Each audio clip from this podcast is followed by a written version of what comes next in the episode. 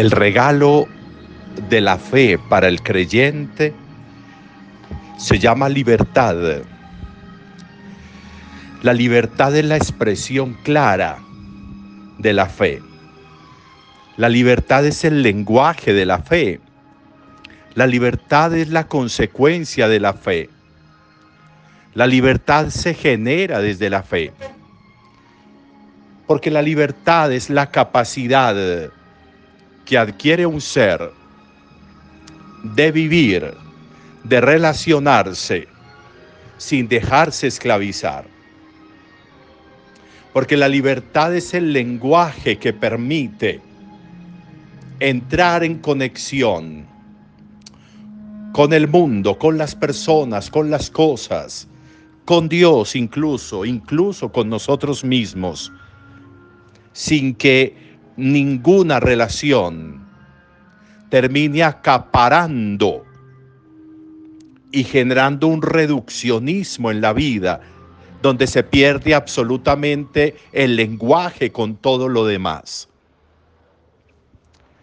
La libertad es ausencia de sesgos, de reducciones, de entregas fatales a lo que genera esclavitud, a lo que va turbando la mirada, a lo que va haciendo que el tiempo se nos lo vaya comiendo una sola faceta de nuestra vida, un solo lenguaje de nuestra vida, una sola persona o una emoción o una pasión.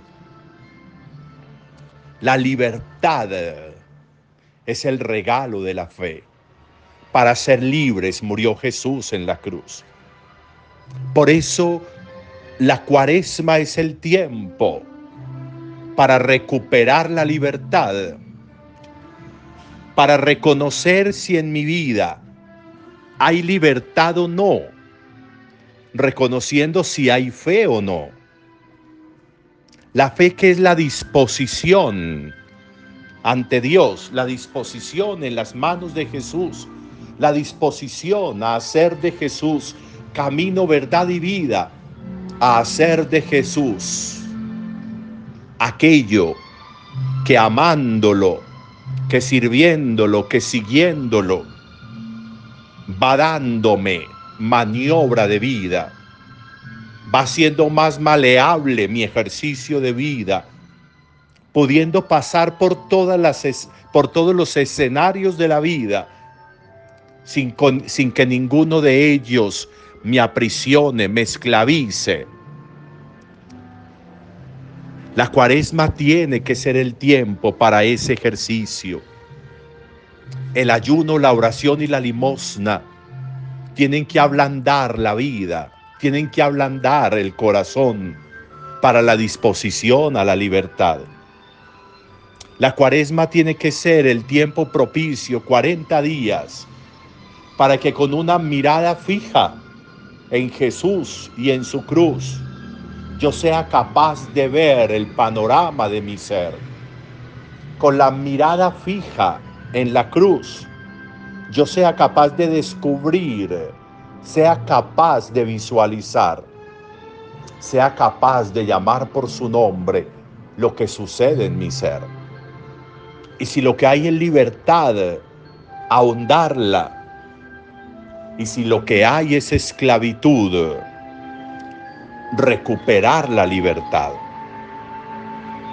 Cuando leemos estos textos, cuando leemos el Evangelio, cuando leemos a Mateo, donde nos aparece Jesús describiendo cuál es el verdadero ayuno y cuál no, cuál es la verdadera oración y cuál no, cuál es la verdadera ofrenda y cuál no, yo tendría que mirar entonces si ese ayuno, si esa oración, si esa limosna, la estoy haciendo de tal manera que agrade tanto a Dios, que me regale más Jesús, que me regale más Espíritu, o si lo que estoy haciendo es que el ayuno y la oración y la limosna en mí están dependiendo de mis sesgos, de mis reduccionismos, como decimos, y lo que estoy buscando es un reconocimiento personal en lugar de un engrandecimiento del espíritu.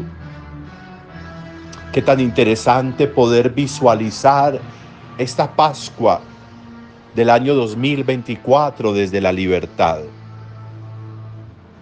Tantas veces a la ligera decimos yo soy libre, porque creemos que lo único que significa esclavitud son cadenas físicas, pero son más fuertes las cadenas invisibles, son más fuertes las cadenas de los sentimientos y las emociones, de los miedos, de las angustias, de los temores, de las culpas.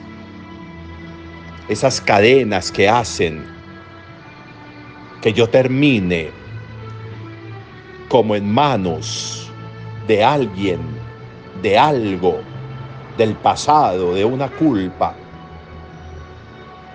Qué importante que de pronto esta cuaresma nos condujera a descubrir en la cruz de Jesús lo que de verdad rompe las cadenas de mi vida y me da la libertad. Importante. Podríamos ponérnoslo como meta, como reto para este año. Buen día para todos.